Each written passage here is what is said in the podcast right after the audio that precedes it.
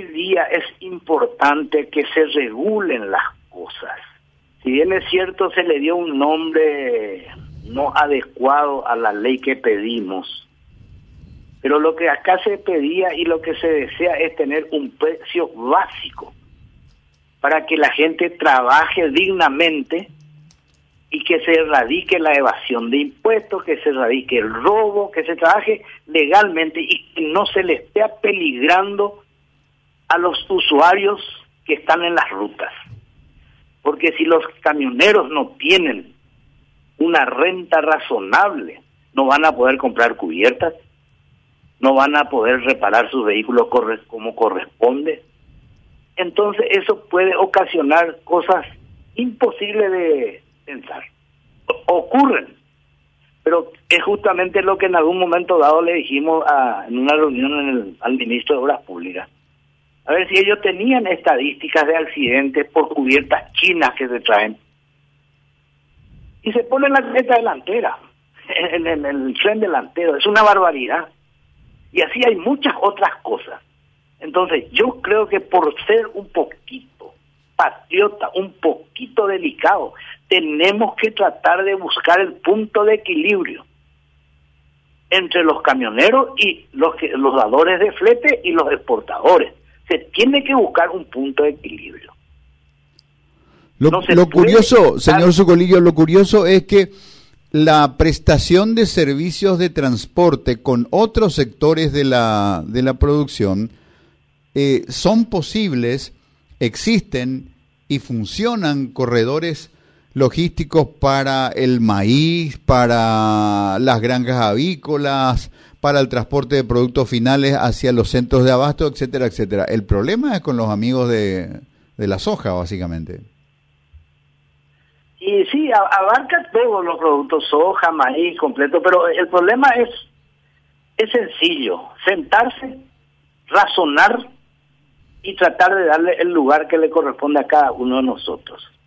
Eso es lo que pedimos. Y justamente estábamos de que ahora se cumplieron los plazos del decreto y todavía no se llega a nada, pero de, de visita ya no aparece una suba de combustible, otras próximas a subir y bueno, y eh, yo creo que hay que llamarle. Nosotros estamos ayer, la discusión fue contra la CAPRO, que es un grupo, ¿verdad?, de contratadores de flete. Ellos son intran, estuvieron intransigentes. Es una lástima. Es una lástima porque nosotros no podemos jugar con el país ni con este, los que estamos dentro del territorio nacional. Nosotros tenemos que respetar los derechos de todos.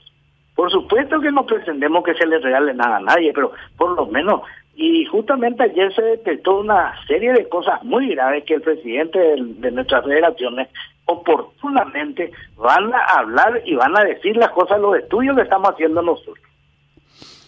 La verdad de la milanesa. es una lástima.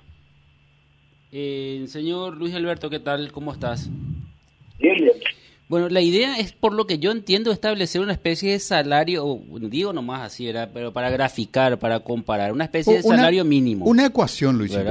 Una ecuación en la que vos cargues las variables. Mira, se habla de, de un precio, de fijar un precio, pero no es fijar un precio, es conciliar una ecuación donde vos pongas variable 1, costo del jornal diario, eh, variable 2, costo del combustible, variable 3, depreciación y costo de mantenimiento del vehículo, y ahí sacas tu costo por kilómetro por tonelada transportada. Una, una ecuación. Bueno, y eso no se iba a hacer a través de una especie de consultoría, alguien que iba a hacer el estudio. A instancias de la DINATRAM, ¿verdad? Había una comisión que incluso se tenía que conformar para eso.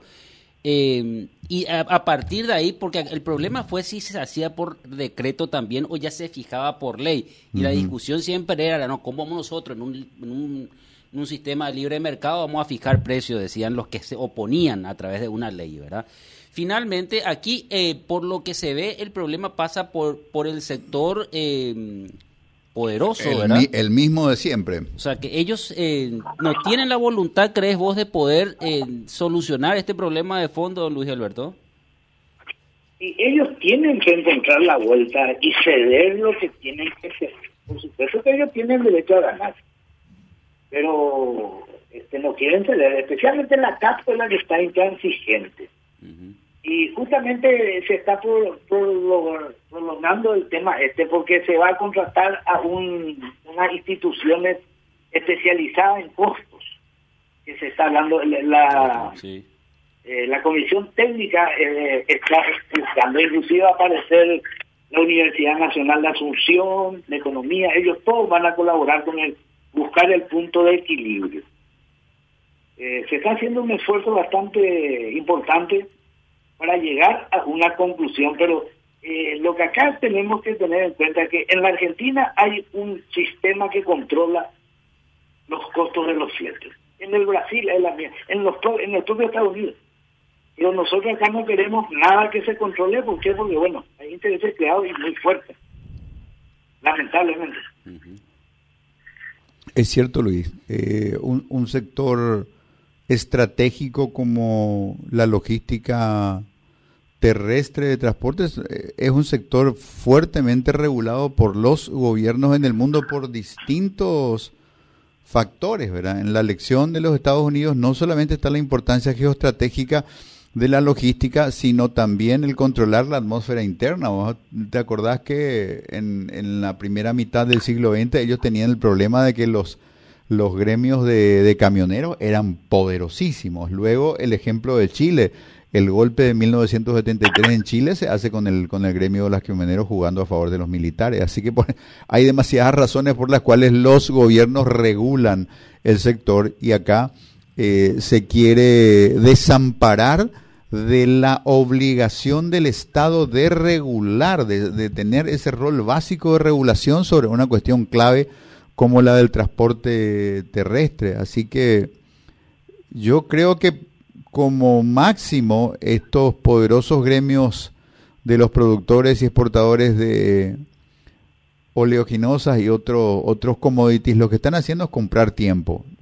El asunto es que con cómo está la calidad de la política en Paraguay, los tiempos que están ganando pueden durar décadas también y el negocio para los transportistas va a dejar de ser sostenible y esa falta de sostenibilidad va a traernos muchísimos problemas. A mí me llama la atención, señor, señor Sucolillo, que eh, ustedes forman parte de un ecosistema en algún punto del cual está la empresa que importó y les vendió las unidades, el banco que les financió, todos esos son víctimas posibles de una, de una cesación de pago o de una caída de, demanda o un estado de parálisis en el mundo de la logística. ¿Por qué es que la, la gente de los gremios de producción se mueven en paquetes, se mueven este, en, en pelotones apretados de intereses creados y ustedes están solitos?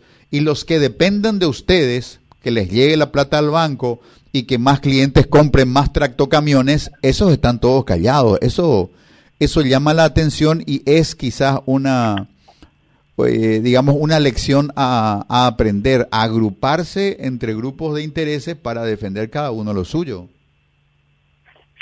Así, así mismo, todo lo que dijo está exactamente en, su lugar. Pero hay inclusive más problemas. El, el transportista paraguayo tiene muchísimos problemas. Yo suelo decir que tenemos más problemas que pelo en la cabeza y se ríen los, compañeros. Y es así.